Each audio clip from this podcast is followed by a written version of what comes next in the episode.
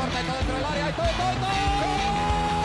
Siniesta la pide Deco, intenta meter y lo hace bien para Larso, la deja para todo, todo, todo, todo, todo. No puede apoyarse Juli, que balón acaba de meter para allá. Valenti, Valenti. ¡Gol!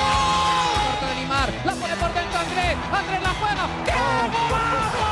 ¡Qué gol! Sí, un regate. Mira el segundo el disparo. El rechace tiene que llegar. ¡Gol! Del Barcelona.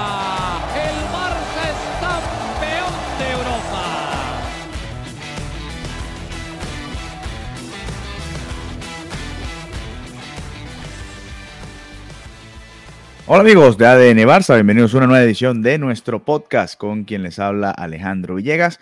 Hoy para repasar un poco de lo más destacado del duelo entre el Fútbol Club Barcelona y la Juventus, empate a dos goles por bando en la ciudad de Dallas. Ya para casi ir cerrando la gira por los Estados Unidos, le resta apenas un amistoso más al Fútbol Club Barcelona en la ciudad de Nueva York, más específicamente, mejor dicho, en New Jersey contra el New York Red Bull y así estará cerrando ya su gira por los Estados Unidos. Vamos a repasar entonces eh, algunos de los aspectos más destacados con los que me quedo, además de por supuesto dar algunos de los reportes y comentar un poco de las últimas noticias en cuanto al mercado de fichajes para el Fútbol Club Barcelona. El once titular del Barça para este partido Marc André Ter Stegen repitió en el arco, a pesar de que Xavi dijo que iba a haber rotaciones, no fue titular Iñaki Peña, siguió siendo titular Marc André Ter Stegen, así que eh, más que solidificado hasta ahora en esta posición, va a tener la confianza, por supuesto, plena de Xavi para el comienzo de la temporada. La línea de cuatro, encabezada por Sergi Roberto, que volvió a ser el titular, a pesar de que jugó apenas media hora. Pensábamos que podían haber sido algunas molestias al momento en el que salió en el minuto 30, pero no, dijo Xavi que era simplemente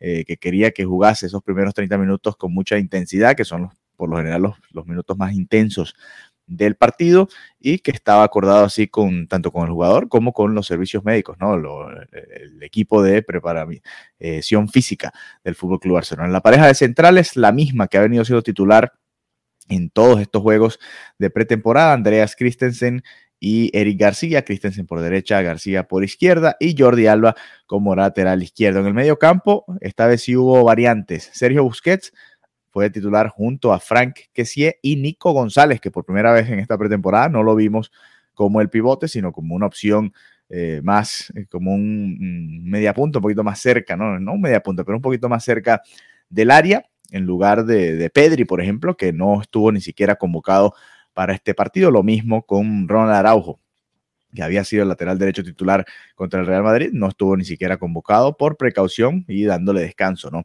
Ahí al uruguayo. Así que eh, se fue la media cancha. En el ataque, Usman Dembélé en la banda derecha, Robert Lewandowski nuevamente como titular como el delantero centro y Pierre-Emerick Aubameyang en la banda izquierda, en el lugar que había venido ocupando Ansu Fati en el que también vimos a Rafinha jugar algunos minutos, pues fue esta vez Aubameyang el que salió titular por este lado. Obviamente la noticia del partido o la actuación del partido eh, se centra en Ousmane Dembélé, ¿no? El francés que marcó un par de golazos, uno con la derecha, otro con la zurda. Yo apenas empezaba el partido decía y tuiteaba ahí en arroba de Nevarzapot que eh, cada zurdazo de Dembélé es, un, es, una lotería, ¿no? Uno no sabe. Eh, en Miami, por ejemplo, marcó un golazo, una diagonal hacia el medio y disparó cruzado y nada que hacer para el portero contrario. En este partido de la Juve contra la Juve, eh, nada que hacer para Ciesny. Par de trayazos, ¿no? De Usman Dembélé, el primero cruzado de derecha después de una gran jugada, el segundo de zurda también, eh, una definición muy buena, no tan arrinconada, pero sí mucha potencia y, la calidad de Dembélé y los destellos que sigue mostrando Dembélé, eh, respondiendo un poco ¿no? al, al, gran golazo que había marcado Rafinha en el clásico y a los golazos que había venido marcando el brasileño y los buenos partidos que había venido haciendo. Y, y Dembélé ha tenido una muy buena pretemporada. Si Rafinha no estuviese, por supuesto que estaríamos seguros que eh, Dembélé estaría en esa posición como titular asegurado, pero bueno, sabemos que con la llegada del brasileño pareciera que va a ser eh, el escogido por Xavi para ser el titular en esta posición. Vamos a ver cuál termina siendo la decisión, pero en todo caso Dembélé ha respondido con buenas actuaciones y con goles, ¿no? La temporada pasada se le criticaba un poco eso, que sí, es uno de los jugadores que, más espectáculos genera, que más supera a los defensores en el uno contra uno, que más peligro pareciera que, que generase en las defensas contrarias, pero le falta un poquito de esa definición, ser mucho más clínico a la hora de definir, a la hora de disparar eh, tan siquiera entre los tres palos, le, cuesta mucho a Dembélé. Y, bueno, estamos viendo un, poco de cambio en eso en esta pretemporada y, eso hay que comentarlo, hay que, por supuesto, eh, aplaudírselo al francés. Vamos a ver, por supuesto, estos partidos no, no valen nada, sino simplemente es una preparación, pero siempre es importante ir destacando, ¿no? Cuando un jugador hace este tipo de ajustes y puede eh, demostrar que, como decía Xavi, si se trabaja bien, Dembélé puede ser de los mejores del mundo en esta posición. Y, bueno, el Barça pareciera que tiene a dos muy buenas opciones, o pareciera no, tiene dos muy buenas opciones en esta posición y a ver cómo va manejando Xavi toda esta carga. Y lo decía Xavi antes del partido, el que no va a tener simplemente tres titulares y los demás eh, van a estar en la banca y jugarán poco, no, que va a rotar mucho, que para eso hay cinco cambios, que tanto en la media cancha como en el ataque, pues eh, pareciera que, va a haber muchas rotaciones y aquí lo vimos, ¿no? una delantera que también es muy buena con Dembélé, Lewandowski y Aubameyang, pero dejando por fuera jugadores como Ansu Fati, como Rafinha, el propio Memphis y bueno, Ferran que ya sabemos que sigue lesionado y que vaya que ha perdido terreno en esta ocasión. Así que eh, por ese eh, lado, en el lado ofensivo, el Barça creo que fue superior a la Juventus, creo que debió haber ganado este encuentro, tuvo muchísimas más ocasiones claras. Eh, pero bueno, la verdad es que también sufrió un poquito más que, que, lo que lo hizo contra el Madrid. Eso también es una realidad. Di María le hizo muchísimo daño, cuadrado, por supuesto Moise con las opciones de gol y definiéndolas muy bien para marcar el 2-2. Eh, es un poco de lo que le puede pasar al Barça o le ha venido pasando al Barça, que, es difícil en Europa, ¿no? no es tan sencillo simplemente eh, por ser mejores, por ser superiores a tus rivales, eh, traducir eso en victorias. Y, bueno, al, Barça le costó, le costó la Champions pasada, por ejemplo, contra el Benfica, le costó en su momento contra el Dinamo Kiev, fueron partidos muy cerrados contra el propio Bayern en los pocos minutos que tuvo de, superioridad en Alemania o, de igualdad en, Alemania, en, en, Múnich, cuando el Barça se jugaba la clasificación. Eh, y ante el propio Frankfurt, el Galatasaray, eh, hubo partidos en los que el Barça le costó mucho en Europa. Así que eh, un, empate que también sirve como para ir calmando un poquito las aguas, ¿no? Porque obviamente después de las grandes presentaciones ante el Inter Miami y el Real Madrid, pues la ilusión que genera el barcelonismo eh, o que se genera en el barcelonismo cuando el equipo está jugando muy bien, se, llegó o llegó a niveles estratosféricos. Y bueno, creo que, como decía Xavi, más allá del resultado, las sensaciones del partido son muy buenas. yo me quedo con este, esta situación de Dembélé, que por supuesto al marcar dos goles y, hacer la misma celebración de Steve Curry en los playoffs, pues fue la noticia del partido, pero también hay varias notas interesantes, ¿no? Eh, como por ejemplo, eh, los casi golazos que hacen Ansu Fati y, Rafinha, por supuesto, pero más allá de eso, eh, Pjanic, el partido que jugó Pjanic desde la banca y el, los elogios ¿no? de Xavi después en, la rueda de prensa y lo bien que habló de, de Pjanic y viendo un poquito, repasando la actuación del bosnio, cuidado y, no termina siendo una opción en el medio campo también, ¿no? Porque el Barça sí tiene opciones, este, está Nico, está Gaby también, que pueden jugar ahí, además de Pedri, que sí, pero Pjanic creo que no sobra en, una plantilla como esta. Por supuesto sabemos que habría que ajustar el salario y todas las situaciones que ya conocemos. Frankie de Jong es otra de esas opciones que está ahí, que está en un momento quizás similar, aunque en momentos distintos de su carrera. Pero interesante lo de Pjanic y hay que seguirlo de cerca a ver si se termina quedando en la primera plantilla, que creo que debería hacerlo. Vamos a ver si, si se le da esa oportunidad. El otro tema eh, que lo mencionaba ya es Frenkie de Jong, nuevamente como central. Eh, y, uno se pregunta, ¿no? El Barça dice que quieren contar con él, pero realmente cuenta para Xavi. No sé, me queda la duda, porque el Barça en defensa está prácticamente todo establecido, ¿no? Todo definido. Eh, bueno, digo yo, aunque ya vamos a hablar de los reportes, pero digo yo que, bueno, mejor no, mejor no digo nada, pero, pero eh, o todavía, porque sí lo voy a, voy a, comentar más adelante, pero para centrarme en Frankie de Jong y no desviarme hacia el tema de la defensa, creo que, que aquí Xavi está mandando un mensaje, ¿no? Porque el que rotó y jugó ahí fue Nico, por ejemplo, en este partido. Extraño porque venía jugando en la posición de Busquets. ¿Por qué no Frenkie de Jong en este partido? Si se podía rotar y, podía ver sus primeros minutos en esta posición, sabiendo que no iba a estar Pedri. Creo que hay, hay un mensaje importante de, de Xavi y, de la directiva, ¿no?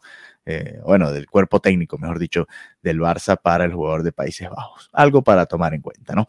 Eh, pero bueno, eh, seguimos. La otra noticia, y para entrar ya en la noticia del día, Fabricio Romano reportaba hoy que ya hay un acuerdo verbal entre el Fútbol Club Barcelona, hoy es miércoles cuando estamos grabando esto, acuerdo verbal entre el Fútbol Club Barcelona y el Sevilla por el central francés Jules Koundé. Y aquí es donde viene la otra parte de mi análisis, ¿no?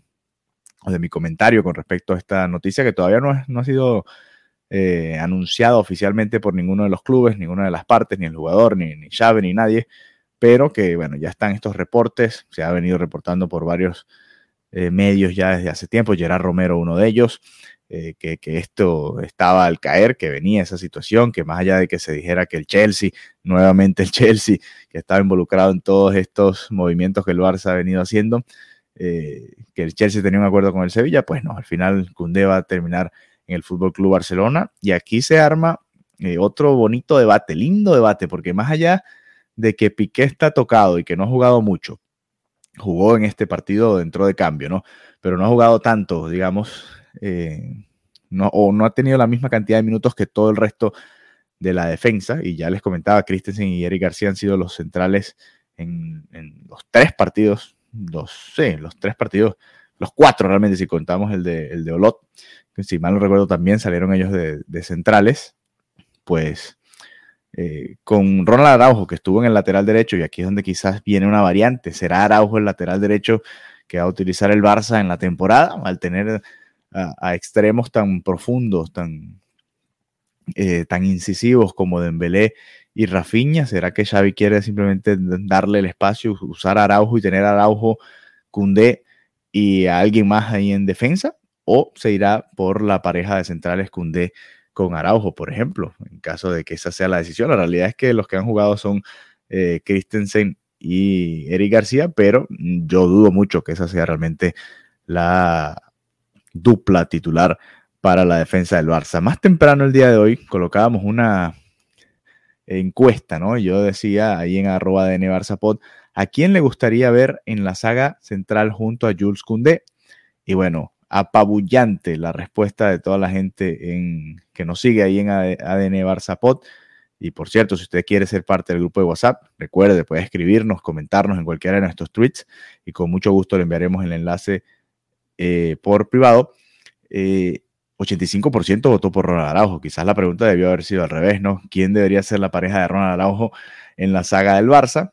Eh, pues las otras opciones Christensen 11%, Gerard Piqué 3% y Eric García un 1%. Así que interesante, ¿no? En caso de que decidan tener Araujo como lateral derecho, pues entonces eh, se abre un abanico de posibilidades, ¿no? Incluso podrías tener en una misma defensa Gerard Piqué, Jules Koundé y el propio Ronald Araujo por derecha, ¿no? Si va a ser el titular en este caso, ¿no? Y con Alba en la izquierda, por supuesto. Así que eh, interesante. Christensen también ha tenido una pretemporada buena, decente.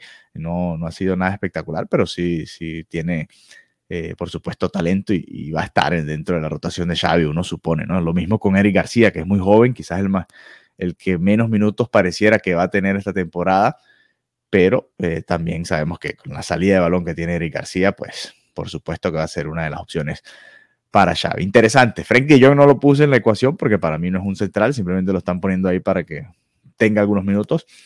Eh, pero bueno, eh, sabemos que ha jugado también todos estos partidos. Ha jugado más que Piqué, por ejemplo, y, en esa posición en, esta pretemporada, pero no, no, no creo que sea realmente un, una opción real para Xavi. En todo caso, lo conversábamos más temprano en este verano con Mariana Guzmán.